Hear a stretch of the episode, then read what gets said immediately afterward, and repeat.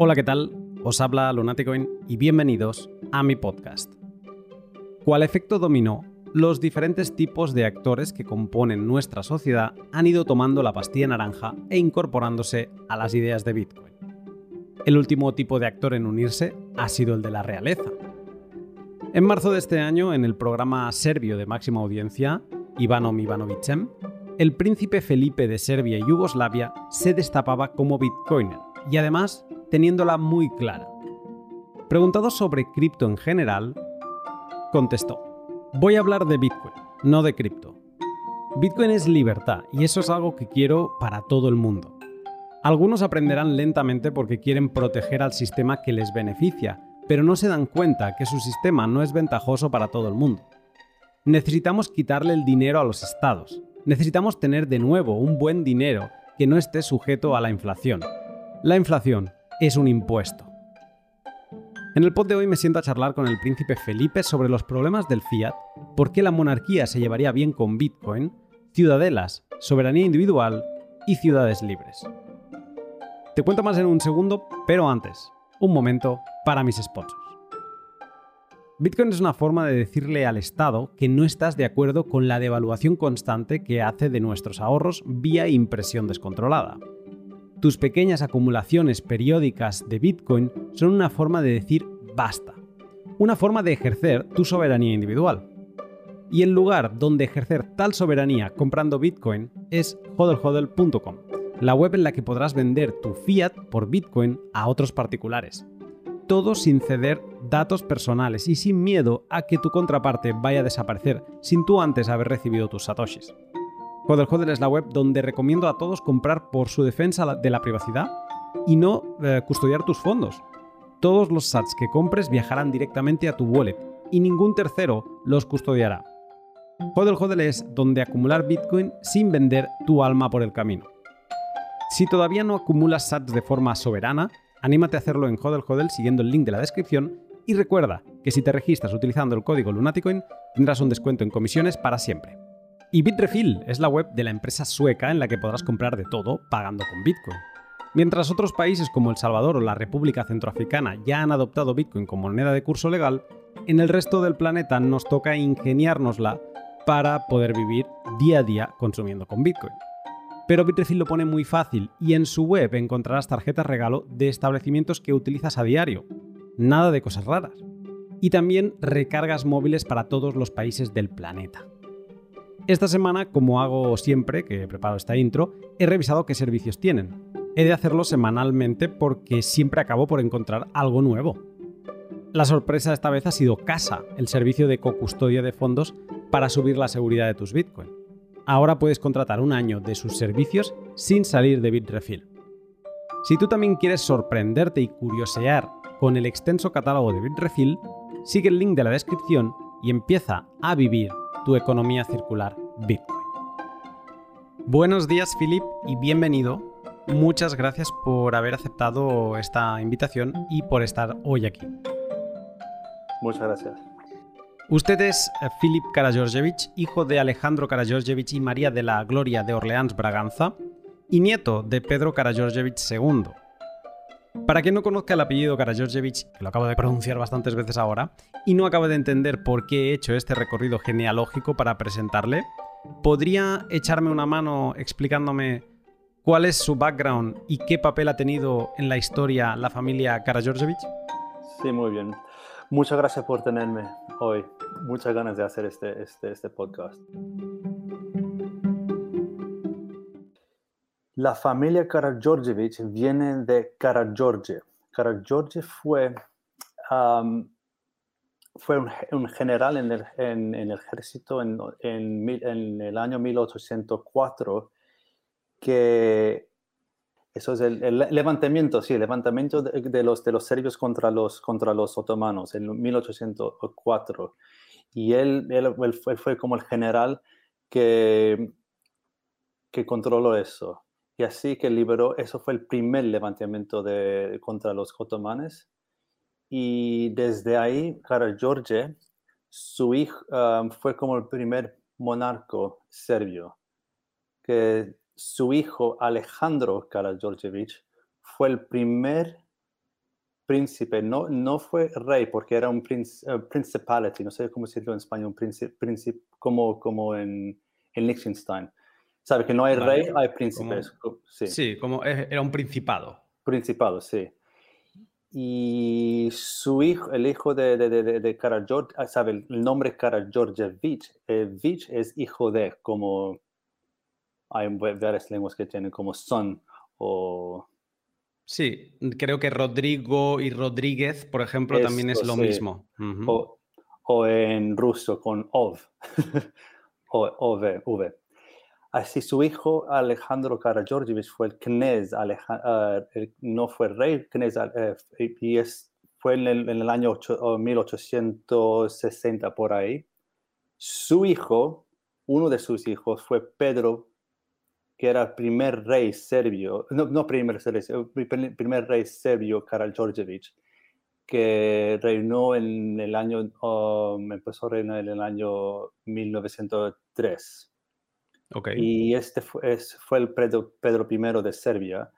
Y en su reino um, en, uh, um, construyó como el, el reino de, de, los eslovacos, serbios y croatas. Unificó, ¿no? unificó, sino que ya se unificó, sí. Y eso fue, eso fue en, el, en, los, en, en los años, bueno, más o menos antes del, después, um, en, los, en la, por la, Primera Guerra Mundial, por ahí. Su hijo, segundo hijo, Alejandro, porque su primer hijo, George, renunció a su título para, para dar al, a su, su, hermano Alejandro. Y Alejandro fue el, el, rey Alejandro I de Yugoslavia, que es mi bisabuelo. Y bueno, trágicamente que Alejandro fue asesinado en Marseille, Francia, en 1934. Y así que mi, mi abuelo Pedro II era demasiado joven para ser rey. Tenía solo 13 años en, este, en, 1934. Así que su, su tío, bueno, el primo hermano de, de Alejandro I, fue como el rey eh, regente durante unos años, pero eso fue antes de la guerra, bueno, hasta la guerra uh, mundial segunda. Así cuando mi, mi, abuelo tenía 18 años, en 1942, 1, 2, era rey, pero las cosas eran muy complicadas. Y en 1943, 44 se tuvo que irse de, de Yugoslavia y se mudó a, Londres. Cuando mi padre, Alejandro, se nació en Londres. Y bueno, a ese punto, en 1947, la monarquía, se fue abolido. Sí, sí. Se abolió en, por, por, los... Por eh, socialistas comunistas, sí, Tito, sí. Y bueno, mi padre en, en, en, en 80 con mi madre, que tú lo dijiste, la princesa María de Orleans Braganza, eh, um, nació mi hermano mayor, Pedro, y en los 82 en Washington, en América, hay yo y mi mellizo Alejandro. Efectivamente, he evitado eh, añadir ningún título real para dejar un poco de misterio, aunque la gente que haya visto la portada del podcast pues ya lo, lo habrá, ya lo sabía. Eh, debo hacer aquí una primera pregunta. Philip, ¿le puedo tutear? Sí, es más fácil. Te lo agradezco. A mí me lo encuentro más cómodo también. Yo también, porque si no me iba a costar ir cambiando y seguramente me iba a equivocar en, alguna. Eh, gracias por ello. Philip, este, hoy estamos hablando porque este pasado marzo mm, sorprendiste un poco a todo el mundo bitcoiner que sé que eres usuario de Twitter y por lo tanto entiendes cómo funciona esta comunidad inglesa, española, en general todos nos movemos más o menos igual pues sorprendiste un poco porque se publicó un vídeo, un, extracto de una entrevista que te hicieron en el programa de máxima audiencia ahí en Serbia, en el que te declarabas como bitcoiner, ¿no? Y además con un discurso, pues que nos sentimos, o sea, que nos dimos cuenta que no era el de alguien que empezaba y que un poco le interesaba. Eh, no, no, no, era alguien que lo entendía, que lo había reflexionado y me, da mucha curiosidad saber cómo ha sido tu camino con eso, cómo caíste por la madriguera de Bitcoin. Bueno, sí, eso es una buena pregunta. Ah, yo me caí en Bitcoin en el año 2017. Así sí, que soy como el, el class del 2017.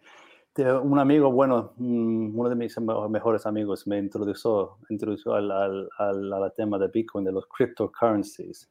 Así, claro que la primera cosa que me compré era Bitcoin.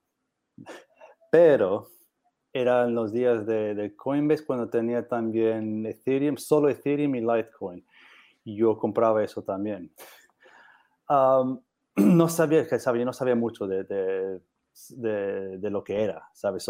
entendía la, la cosa de, que solo iba a haber 21, 21 millones de Bitcoin y que va, que va a ser algo para proteger contra la inflación y lo entendía eso, pero más de eso no, yo no, no sé por qué, yo no estudiaba bastante en, el año 2017. Así cuando el, cuando el mercado cayó en el fines de 17, el 18, 19, yo seguía comprando Bitcoin porque era más barato, pero también tenía mis, mis, mis, uh, tenía mi, Ethereum, mi Litecoin y no sé, que, no sé qué más. Pero así, en, el año 2020, 19, 20, más o menos cuando llegó el pandémico, yo empezó a estudiar más en Bitcoin. Y de repente, no sé, era como medio de dos, del año 20, de, de 2020, eh, es cuando tuvo ese, ese como epiphany, no sé cómo se dice en español. Epifanía, sí. Epifanía, sí, que, que era, no, que, que, estoy haciendo, que, que Bitcoin arregla todo. Así que en el año, año dos, 2020 ah, entendía que Bitcoin era, era muy serio y que yo necesitaba em, vender todos los mis shitcoins y estar solo con Bitcoin. Y desde ahí estudiaba mucho más en Bitcoin. Y con el show de ese de, de, en Serbia, ah,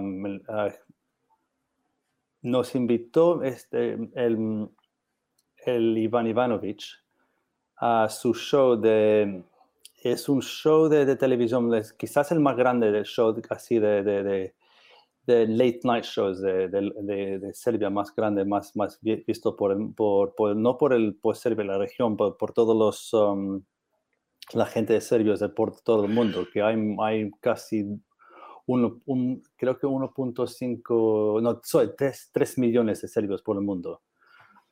Y nos invitó porque cuando yo ah, mudó con mi, mi, mujer y hijo, tengo un hijo de cuatro años y mi mujer que se llama Danica, mi hijo se llama Stefan, mudamos en el año 2020, en el medio de la pandemia, y mudamos a Serbia. Yo quería que mi hijo tendría la oportunidad que yo no, que no tuve cuando era un, pequeño de, de, de, vivir en Serbia y aprender la lengua y, y hacer, hacer vivir una, una, una, vida serbio. Sabe que yo no podía cuando era, cuando era joven, no, no podíamos volver a nuestro país. Porque, porque, tu vida, además, eh, para quien no lo sepa, ha sido en Estados Unidos, o sea, tú has crecido en Estados Unidos, en Sevilla. En Sevilla, sí. Inglaterra, ¿no? Creo también. Sí, hasta los dos años mis padres se separaron y fui a, fui a Sevilla con mis hermanos, en, con mi madre y cuando tuve como cinco años mudamos a Londres, pero siempre volvimos a Sevilla para estar con mi madre. Fue muy duro eso de separar, separar con mi madre, pero estamos muy cerca todavía, es, es, eso es cierto. Y vivía en Londres, estudié en Londres y algunos años que fui a España para estudiar un año, también en Suiza y también y, después ya trabajaba en Londres también un año en, en, en, en en Chipre y volví a Londres a, trabajar más, pero cuando, cuando entró la, el pandémico y podía trabajar online, tuve la oportunidad de decir, vale, mudamos a Belgrado. Y mi, mi, mi esposa, mi esposa es, es, serbia, así que, bueno, es natural que vivimos en Serbia. Yo soy un príncipe serbio y quería hacerme una vida aquí, pues siempre que lo quería hacerlo, pero no sabía ah, cómo y cuándo. Y este, este el show, el show eso nos invitó Ivan Ivanovich y, y porque estamos aquí haciendo mucho trabajo con nuestro el PR de nuestra familia, haciendo muchas cosas. Y el, el Ivan Ivanovich nos gustó lo que estaba haciendo yo, me, estaba um, um, siguiendo en Twitter y nos invitó a su show y fue un placer hacerlo. Y antes del show estábamos hablando de cosas como una reunión de conocer uno a otro y le dije que yo estoy con el Bitcoin. Así que en el show me preguntó, ¿podemos hablar de, de cripto? Y yo, bueno, ahí lo sabes. En el show es, es, es, muy bueno porque te, te, dicen, bueno, tal, oye, pues a ver, te voy a preguntar de criptomonedas, ¿no? Y le dices, bueno, eh, de criptomonedas no, yo te voy a hablar de Bitcoin, ¿no? Que ahí es donde todos los Bitcoiners encienden, abren las orejas y dicen, hey, vamos a escuchar al príncipe Felipe porque parece que se tiene la lección aprendida. Philip, ¿a qué te dedicas en concreto? Yo estoy en el mundo financiero. Eh, trabajo en, una compañía de gestiones de activos y mi equipo son, bueno, son acciones cuantitativas. Así que entiendo algo del mundo, el otro mundo, el, legacy finance. sí, escuché un poco en, esta entrevista como que eh, o sea, te tocaba analizar mercados y un poco como que dialogabas con clientes tuyos que tenían un portfolio, ¿no? Y, un poco les explicabas eh, hacia dónde iba el mercado y demás. Sí, yo soy em, analítico, sí. Sí, así no soy el portfolio manager, no hago los trades, ah, pero hago los, hago como ah, analíticos del mercado, sí. Eh, ¿Hablas de Bitcoin ahí? No, pero están, están teniendo cuenta que hay algo pasando. Y ahora mi compañía tienen una, una fonda que están comprando acciones que tienen um, exposure, exposure, como. Sí, exposición. Exposición al, al, mundo uh, Bitcoin, sí.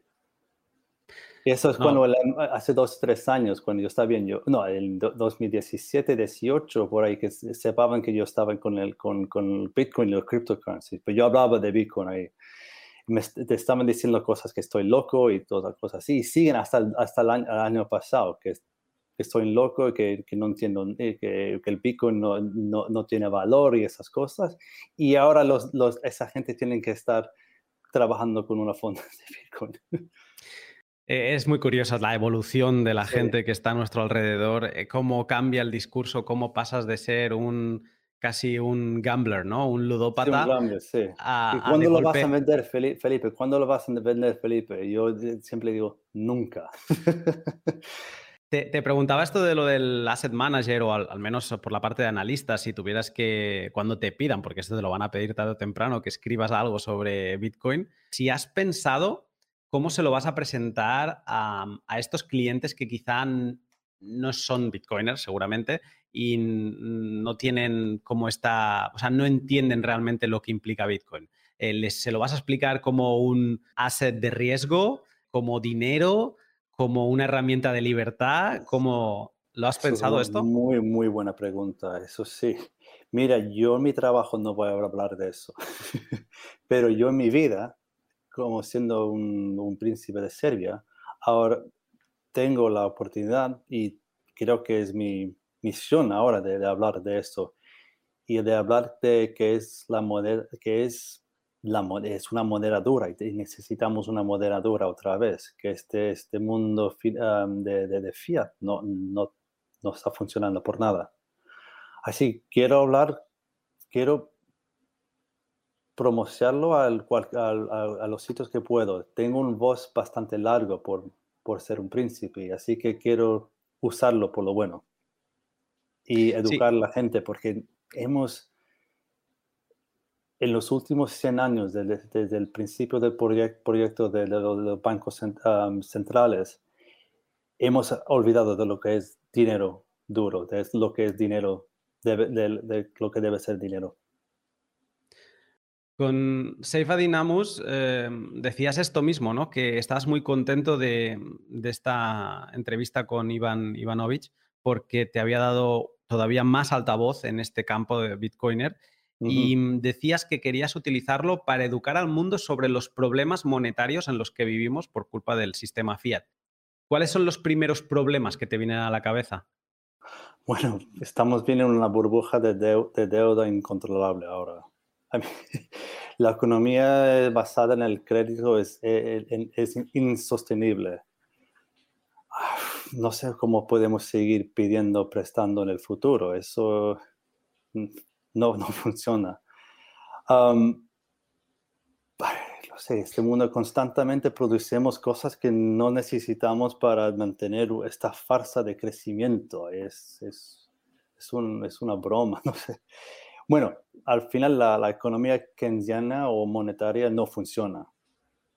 Y como el, PIB o el GDP, creo que es el GDP, uno de sus principales indicadores, combinado con la economía keynesiana y monetaria, podría ser el concepto más destructivo que en lo que vivimos. Ese farsa de, siempre estar creciendo, creciendo, creciendo. No, no, no funciona. Es que como que destruye los incentivos, ¿no? La, la, deuda, al final, tú te están incentivando a endeudarte, pero en este juego de la deuda... sí, empezar de, de, de, hoy y no empezar, y solo, solo sí, preocuparte de hoy y no preocuparte del futuro. Lo que hablamos con, con safety en eso es de, de, high type preference, low type preference. En español es de... Alta y baja preferencia temporal. alta y baja... preferencia eso. Así que quiero que volvemos a un, a un, dinero duro porque necesitamos estar en un, en un, tiempo, ah, un bajo tiempo ah, preferencial. Es súper necesario estos días. Es como que estamos viviendo a crédito del futuro y el futuro pues son nuestros hijos, nuestros nietos y es, es, una, es una bola de nieve que para los que la empezaron, digamos, empujándola en el 71, pues eh, sí, seguramente todos, eh, bueno, al menos yo hablo por mí, en España nuestros padres han vivido muy bien, han tenido como todo un sistema perfectamente montado. El sistema Fiat era nuevo, ¿no? Estaba limpio, em, listo para empezarse a utilizar y les ha funcionado perfectamente. Eso, también es un problema, porque les tienes que cambiar la mentalidad que lo que han vivido ellos ha sido a costa del futuro. Y eso no es fácil de entender, ellos no, lo acaban de entender y muchas discusiones que tengo yo con familiares eh, acaban en el mismo punto.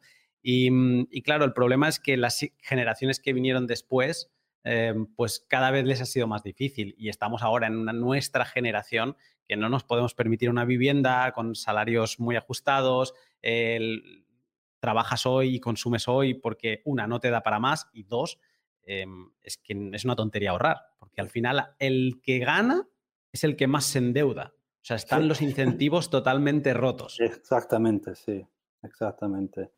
Sí, como, comprar una casa, imposible estos días. Si no, tiene, si no eres parte del 0,1% que, que ganan un sueldo muy, muy bueno, es casi imposible comprar una casa en una ciudad grande.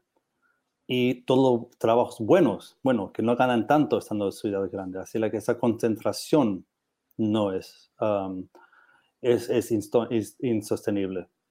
Por eso Bitcoin ayuda a la descentralización también de las ciudades, ayuda a la gente y pueden irse a otros sitios y vivir tranquilamente, no estar eh, siempre concentrado en, ciudades. Eso ha sonado muy a tu experiencia personal en, seguramente la calidad de vida que has ganado estando en Serbia y abandonando el, el Sí, Londres. Bueno, Londres eh, pagaba un alquiler increíble, porque más mi, el, alquiler con los gastos de vida fueron dos tercios de, de, lo que ganaba. Yo ganaba un sueldo bastante bueno, no, no, no muy, muy bueno, pero bastante bueno. Y no, y no vivía en, en, en, un sitio muy, muy caro, además, un sitio medio caro. Sabe que no un Knightsbridge, pero yo vivía cerca de Primo Sales Switch Cottage, pero era, es increíble. Y cuando mudamos a Serbia, por, tan, por tanto, está subiendo más los, el alquiler en Londres, porque la, la, estimulación de, la economía, tú sabes, todo ese, dinero se va directamente al mercado, a los real assets, los, los, ¿cómo se dice? Los activos reales. Los activos reales, sí. Y eso suben los precios de las casas y de, de la vivienda y, y, y alquileres. Es, sabe que echan, echan más fuego al fuego. para quien te esté escuchando y a lo mejor se le esté escapando algo, porque no sé, al menos en España que, tenemos monarquía y estamos hablando aquí con alguien de la realeza y no sé, a lo mejor esto de trabajar, decir que mm, trabajas, te lo he escuchado decir, trabajas 10 horas al día, no vives en ningún palacio, vives en tu propio apartamento, o sea, que eres eh, este tipo de mm, príncipe, o sea, no que la gente no se vaya a imaginar que, bueno, si ya desde el palacio es muy fácil hablar. No, no, aquí estamos hablando con one of us. Sí, bueno, uno de los plebs. El príncipe plebs. No, sí, vivo en, um, vivimos en, un piso aquí en el centro de Belgrado, en un barrio bastante bueno, en Vračar, que lo, encontramos. Muy, eh, mi, mi, esposa, Danica, um, Dana, ha vivido aquí, nació aquí y sus padres viven aquí, bueno, viven en París y Belgrado. ¿sabe? Por ahí es, es, cómodo, estamos aquí y nuestro hijo se, se va un, a un, una guardería, el mismo guardería que se fue mi, mi, uh, mi, mi mujer también. Qué bueno. Y lo, lo encontramos, lo, sí, lo, estamos, lo estamos viviendo muy genial. Aquí se sabe que yo trabajo mucho porque lo, y todo, yo mantengo, mantengo mi familia y todas mis, um, mis actividades reales y cosas así, yo pago para todo eso. Así que tenemos palacios aquí. Mi padre vive en el palacio aquí con mi, con, mi madrastra, pero no queremos vivir ahí. Bueno, hay problemas familiares con la madrastra, tú sabes. y mejor que vivimos aquí con, con, con, la gente. Eh, ahora lo reflexionaba el otro día porque hace un tiempo, no sé si era, este será el número 150 y algo, ¿no? Y en el podcast 60 eh, más o menos hablaba con Lander, que le mando un saludo, sobre cuando Michael Saylor empezó a comprar Bitcoin como un loco, ¿no? Y la noticia en ese momento era, ostras, tenemos la primera gran empresa del Nasdaq que se ha vuelto loca y digamos que estamos, los niveles de adopción los estamos empujando. En aquel momento decíamos, ¿cuándo será el primer país que adopte Bitcoin como moneda, ¿no? Luego aparecía El Salvador. Y es como que vamos Em, acumulando gente, diferentes tipos de perfiles a Bitcoin. Contigo incorporamos la realeza, ¿no? Mm, y creo que es muy interesante escuchar tu opinión, tu posición sobre la relación entre Bitcoin y monarquía, porque también de lo que te he escuchado, y, relacionándolo con el tema de la alta y la baja preferencia mm, temporal. Eso sí, lo que voy a decir, sí. ¿Tú crees que la monarquía em, es como un buen modelo de futuro para Bitcoin? Sí, completamente.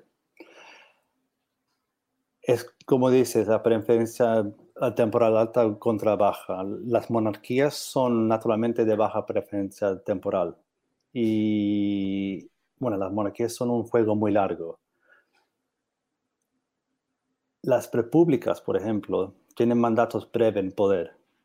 Entonces, cuando está en el poder, naturalmente hará lo que pueda para asegurar su posición y a los de sus allegados uh, y a expensas de la población en general. Bueno, las monarquías quieren asegurar su posición durante años, siglos, milenios.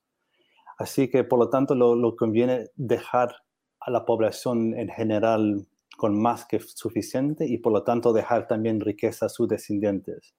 Así la población no se rebelará. ¿Y qué más? Que, bueno, eso lo estoy explicando como más monarquía absoluto, pero también trabaja con las monarquías constitucionales que lo tenemos en España, en, Inglaterra, en Holanda, Noruega, Sueca y Japón. Esos países, Bélgica también, esos países tienen una cosa em, en, común y eso es estabilidad, es, es, estabilidad. Estabilidad, sí. Bueno, tienen cosas, problemitas con, con, España, con País Vasco, Inglaterra, tú sabes, con el Brexit, cosas así, pero eso pienso que es una, una buena problema. que que en general esos países están, están muy seguros son muy, muy, y son muy ricos además. Porque esa es la, yo que pienso que el modelo uh, república con tiempo no funciona y con tiempo hay más uh, divisiones. Bueno, es cuestión de la democracia y cómo no funciona bien en, en una república. La democracia tiene, muchos fallos, no es el sistema perfecto, pero ayuda cuando hay un point of check, una, un, eh, la monarquía actúa como un, check al, al sistema. Mejor todavía cuando es absoluto, pero siendo realístico que yo estoy por las monarquías constitucionales, sí.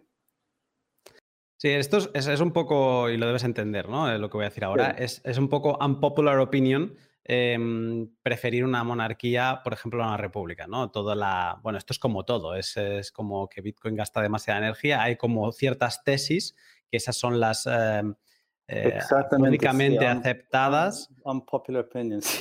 sí, exacto, ¿no? Pero yo siempre he pensado, eh, quizá yo soy muy pragmático y siempre he pensado que a España le ha convenido, le ha, funcionado bien la monarquía. Eh, más allá de escándalos y demás, que, sabemos que es a eso a, lo que quiere, de lo que quiere hablar la, la opinión pública.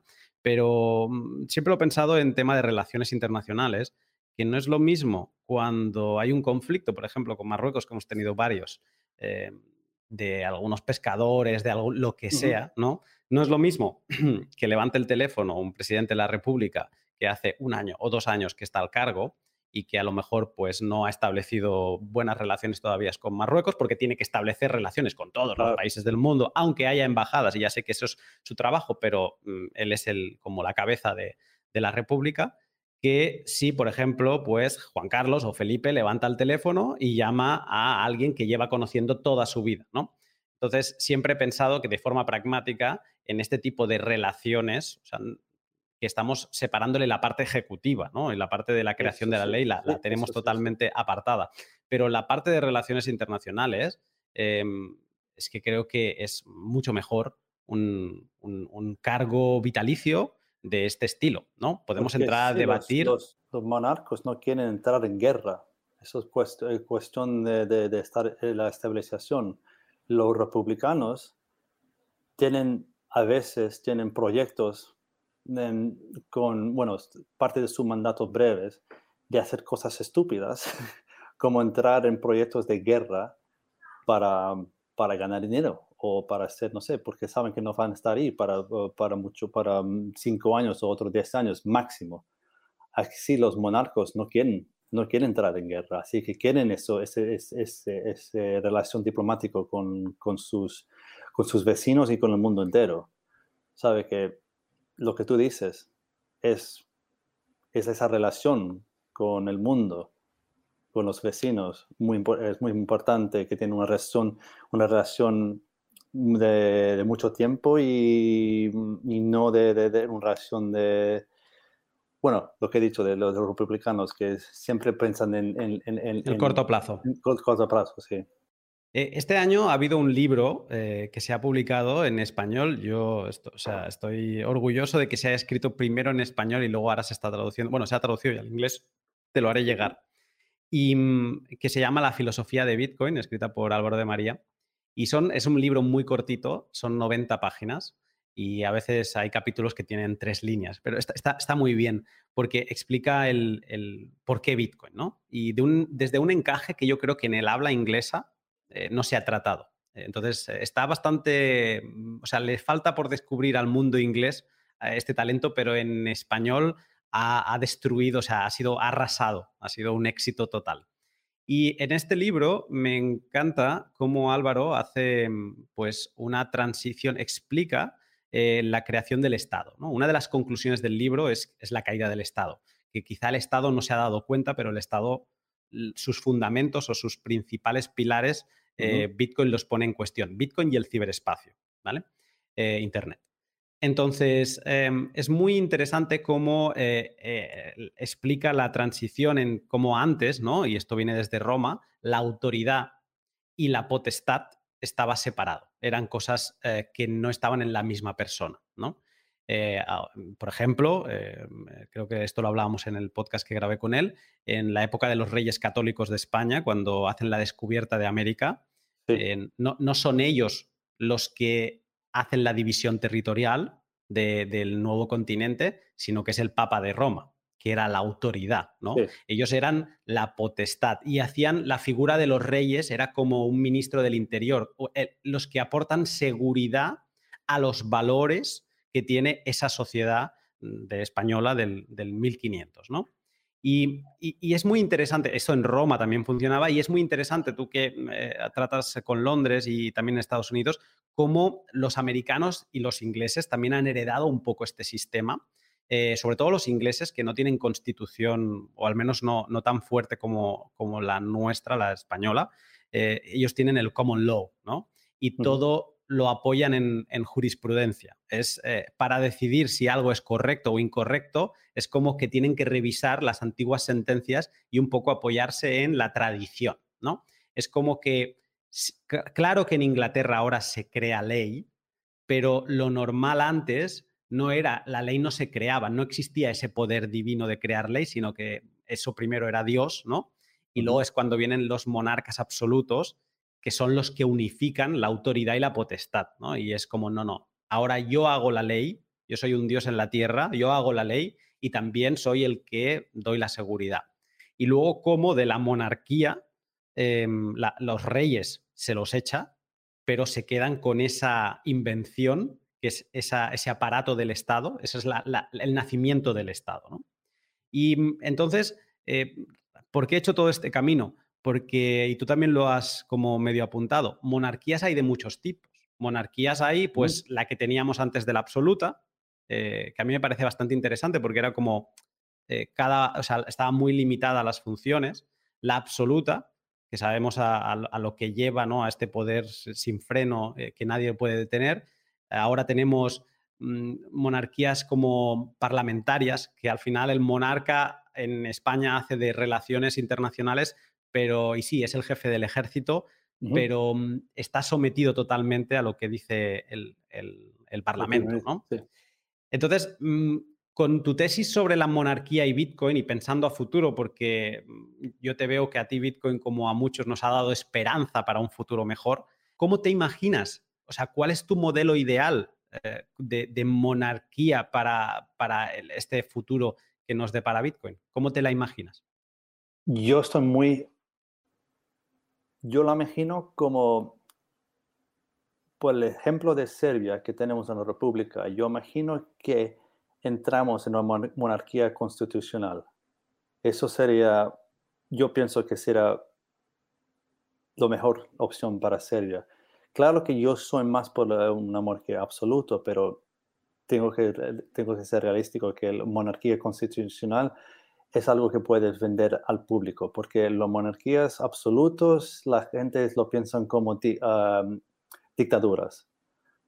Pero también ha unido con un, sistema monetario nuevo. Y el Bitcoin ayuda mucho en lo que hemos hablado antes en las monarquías.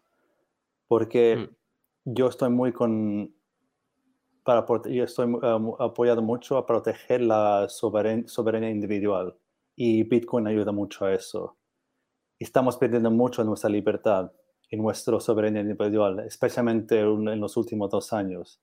Y otra cosa es también tenemos que proteger nuestros derechos de propiedad, que también están, estamos perdiendo mucho eso, porque es, súper caro comprar cosas y lo estamos, vamos, al final vamos a alquilar todo y tú sabes ese dicho, ese dijo que dice el, el WEF, eh, you will own nothing and be happy. Eso vamos ahí, vamos otra vez, entramos en otra forma de comunismo. Si no tenemos cuidado, estamos entrando en ese, en ese mundo y no vamos a estar felices por nada.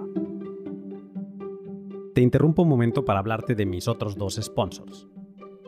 La minería es un mundo apasionante y para estar en contacto con esta madriguera, no hay mejor compañero de viaje que Brains, la empresa checa que lleva desde 2010 produciendo el mejor software para mineros a todos los niveles. Brains es muchas cosas y te animo desde ya a que eches un vistazo a su web siguiendo el link de la descripción y conocer todas sus vertientes. Hoy te voy a hablar de uno de sus aspectos que me encanta, de los que más utilizo, su panel informativo Insights, si quieres eh, visitarlo, lo tienes facilísimo. Has de escribir, bueno, puedes seguir el link de la descripción y buscar insights, pero también puedes escribir brr.info. Sí, no, se me ha roto el micro. Es una broma bitcoiner que es el BRRR, tres R's, ¿vale? Que es como el sonido de la impresión del fiat, ¿no? Brr. Pues brr.info y entrarás directamente a Insights. y ahí tendrás un panel que es como una especie de termómetro en tiempo real de lo que pasa en el mundo de la minería. Este pasado jueves, por ejemplo, el ajuste de dificultad para los próximos 2016 bloques fue de un menos 4,33%, el más grande desde julio de 2021. Dato importante que sigue a las eh, nueve semanas de corrección en el precio de Bitcoin que estamos viviendo, que acabamos de vivir. Es un dato bastante significativo. Y también como último dato que quiero rescatar aquí es eh, el del cuánto te paga cada terahash que estés aportando a la red. Ahora mismo 423 sats al día o 0,13 centavos de dólar por terahash.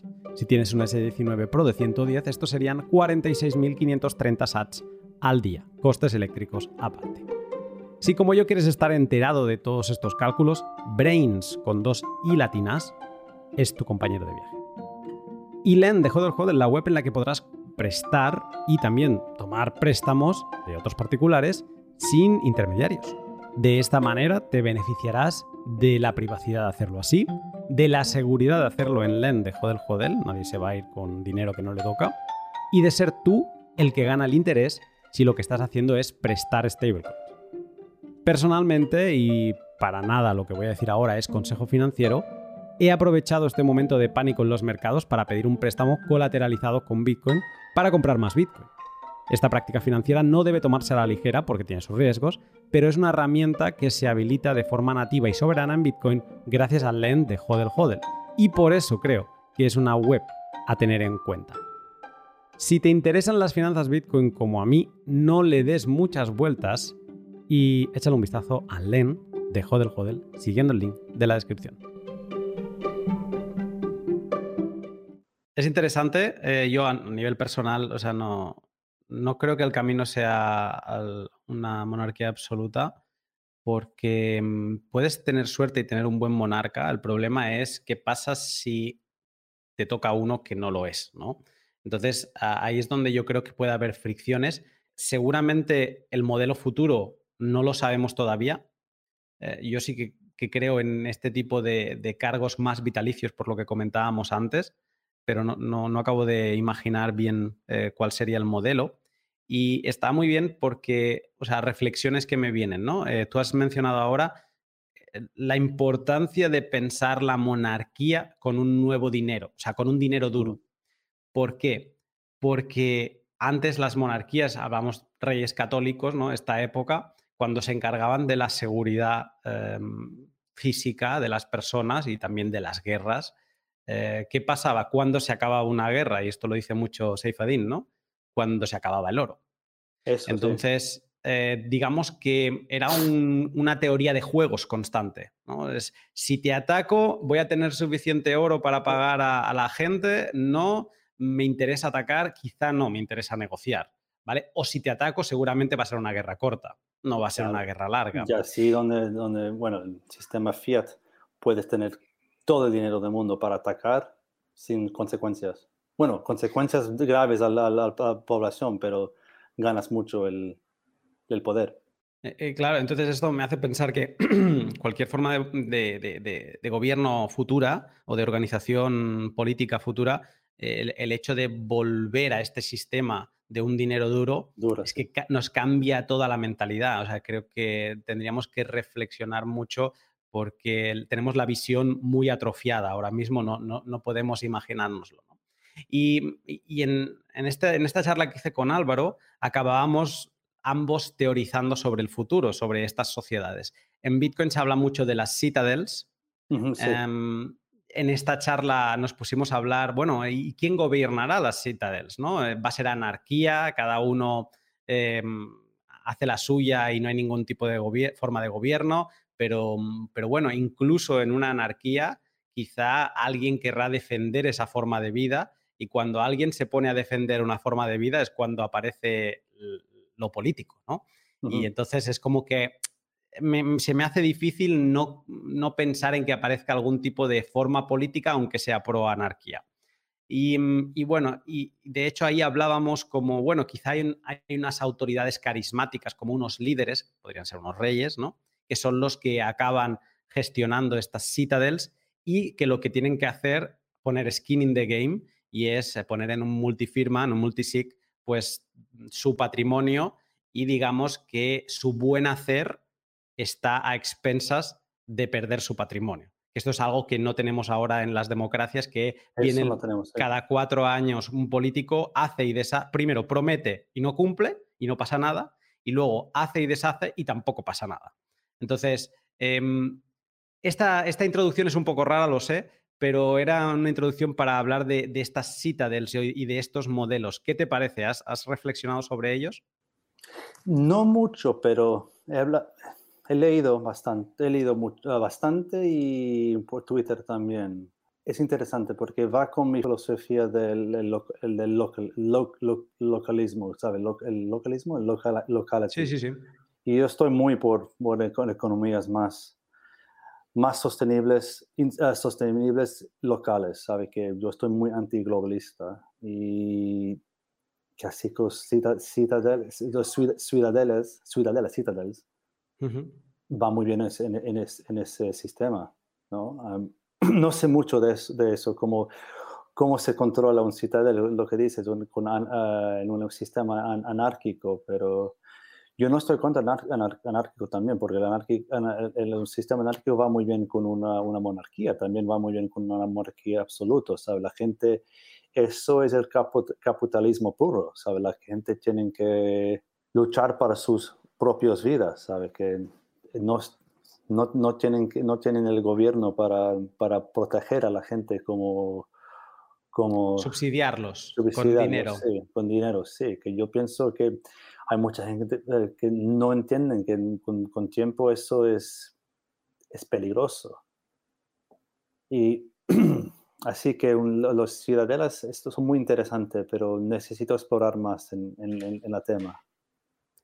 A mí me gusta ah, por la parte que me recuerda a las ciudades libres, ¿no? Como Florencia, Venecia, que ahí no había un estado, eran ciudades, ¿no? Era lo más atómico, la unidad más pequeña eran ciudades productivas que se relacionaban con otras ciudades em, pues a través del comercio y a través de un dinero duro.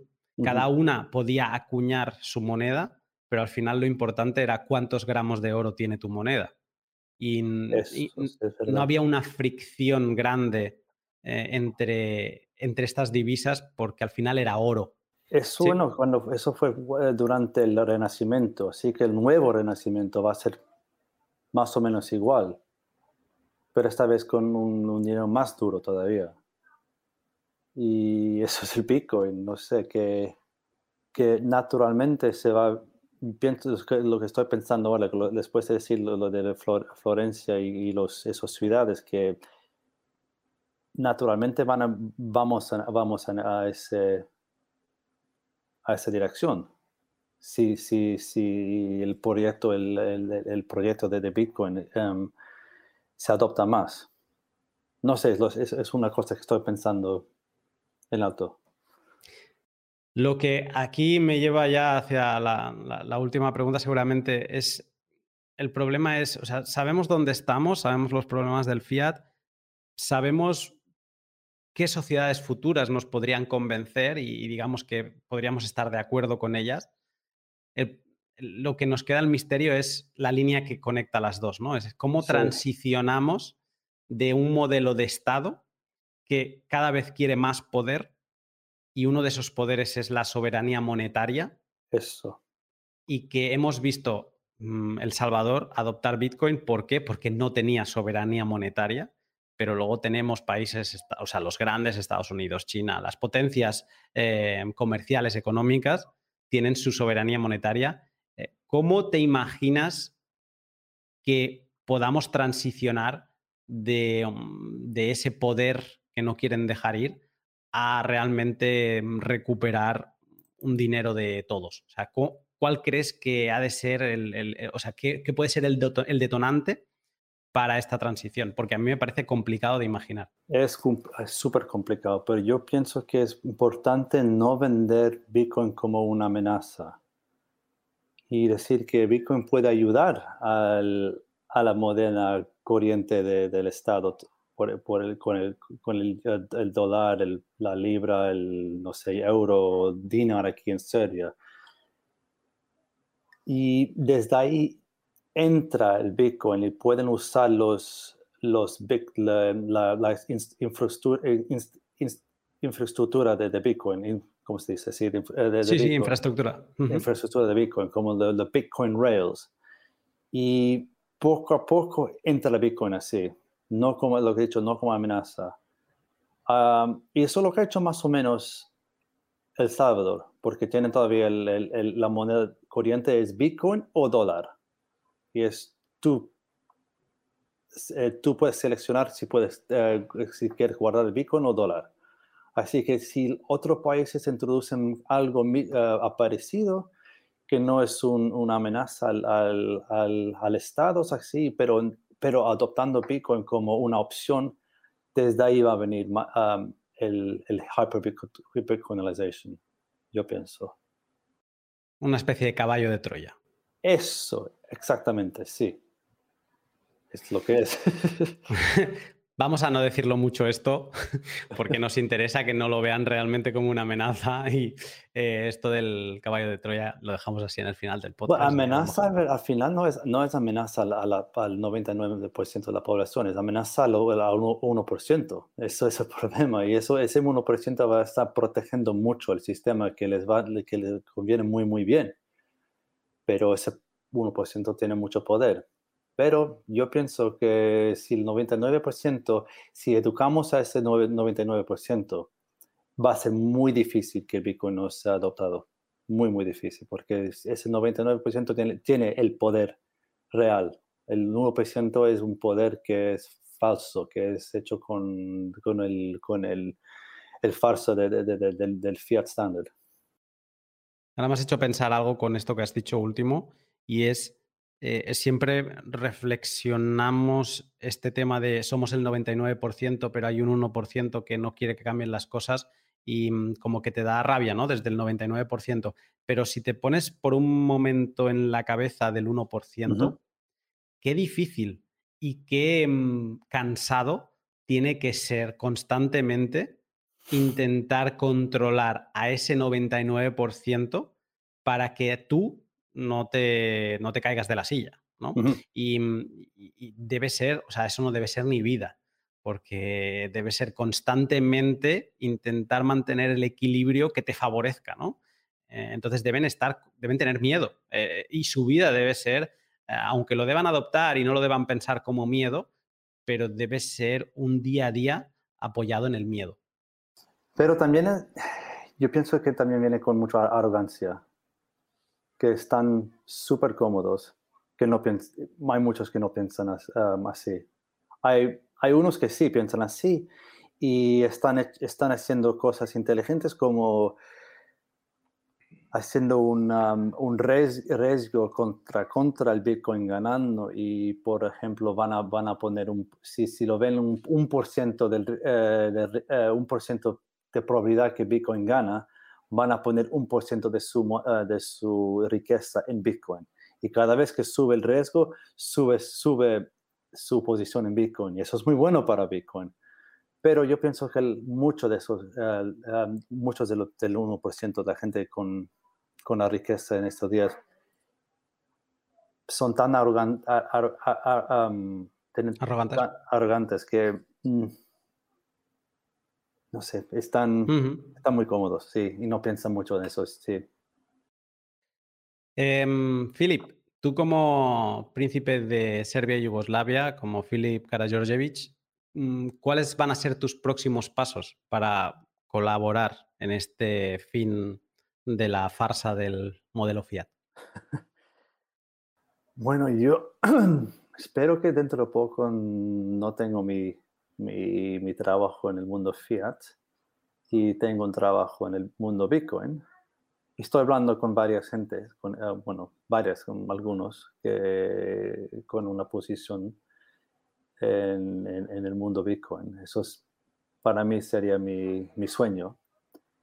Y con mi posición aquí como príncipe y con el voz que tengo, voy a educar al público educar al público la, la necesidad de, dinero uh, duro y también, no sé, um, esto de educar al público, sí. Y pero hacerlo como he dicho antes, no con... Y también no, no educar, pero encontrarme con políticos, con gente de otros estados y eh, del, ah, por el mundo y hablar de Bitcoin. Y al principio me van a, ver, me van a decir como soy, soy un loco, que soy alguien que uno, de esos bitcoiners, uno de esos uh, gamblers así, pero con tiempo pienso que nuestro, nuestro um, no es proyecto, pero nuestro mensaje. mensaje, sí, eso, nuestro mensaje va a ganar. Poco, está ganando poco a poco, se, se, le puede ver. Pero todavía estamos, estamos, estamos muy, muy, muy um, early. It's early, it's early. It's very early. Philip, eh, muchas gracias por todo, por el trato, por la gestión de la entrevista y demás. Y ha sido un placer eh, poder charlar contigo y, y tratar sobre estos temas. Igualmente, ha sido un placer enorme. Y para practicar mi español, que debo practicar más.